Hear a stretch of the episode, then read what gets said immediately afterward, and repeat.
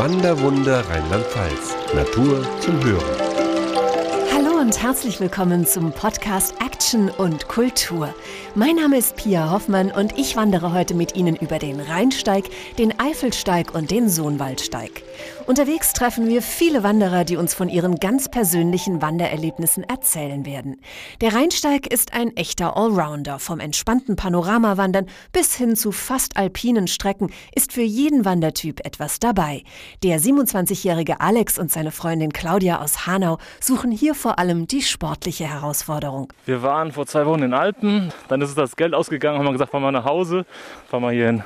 Hier waren wir noch nie. Man denkt ja, man muss unheimlich weit weg zum Wandern, aber das ist ja auch alles in der Nähe. Also wir sind hier eineinhalb Stunden hergefahren und kann unheimlich gut auch wandern gehen. Super. Und auch der Rheinsteig hat die beiden Alpenfans nicht nur überzeugt, sondern bringt sie auch richtig ins Schwärmen. Total abwechslungsreich, mal durch Feld. Man konnte immer so auf den Rhein gucken und dann halt dieser Eichenwald und dann mal Kiefern, das hat super gerochen. Und, und diese Felsen, das war richtig toll. Obwohl die beiden zum ersten Mal auf dem Rheinsteig unterwegs sind, verlassen sie sich ganz auf die Beschilderung. Mit Erfolg. Die Beschilderung vom Rheinsteig ist super. Man fühlt, dass man richtig ist. Alle paar Meter kommt ein Schild und man kann sich quasi kaum verlaufen.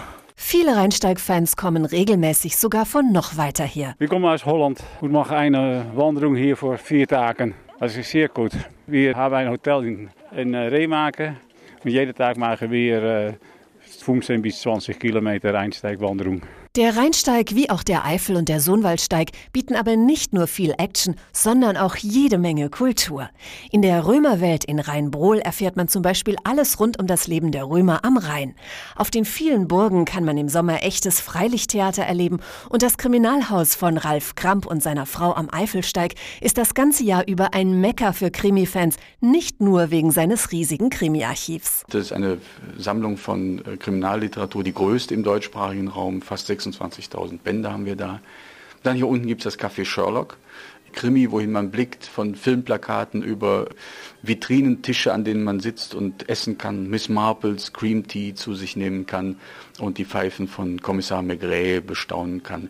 Also es ist sehr, sehr vollgestopft. Das ist aber genau das, was die Krimi-Fans, was unsere Gäste eigentlich mögen. Auf über 300 Kilometern schlängelt sich der Eifelsteig von Aachen nach Trier über Berge und Täler vorbei an Maren und Vulkanen.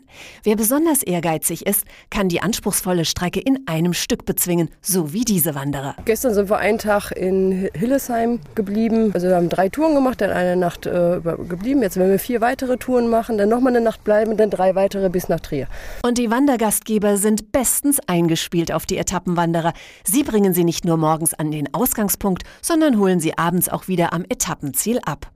Ein weiterer Service der Hoteliers gemeinsam mit dem Augustinerkloster ist das Wandern ohne Gepäck. Das heißt, wir bekommen von dem Hotelier, der die Nacht vorher beherbergt hat, das Gepäck im Laufe des Tages angeliefert, stellen es dann auf die Zimmer, sodass die Gäste abends dann ganz relaxed ihre Sachen auspacken können und am nächsten Tag nach Abreise sorgen wir für den Weitertransport des Gepäcks zum nächsten Hotel. Der Reiz des Sohnwaldsteiges liegt in seiner Abgeschiedenheit. Naturfans wandern hier im Einklang mit sich selbst. Von Kirn an der Nahe bis nach Bingen am Rhein.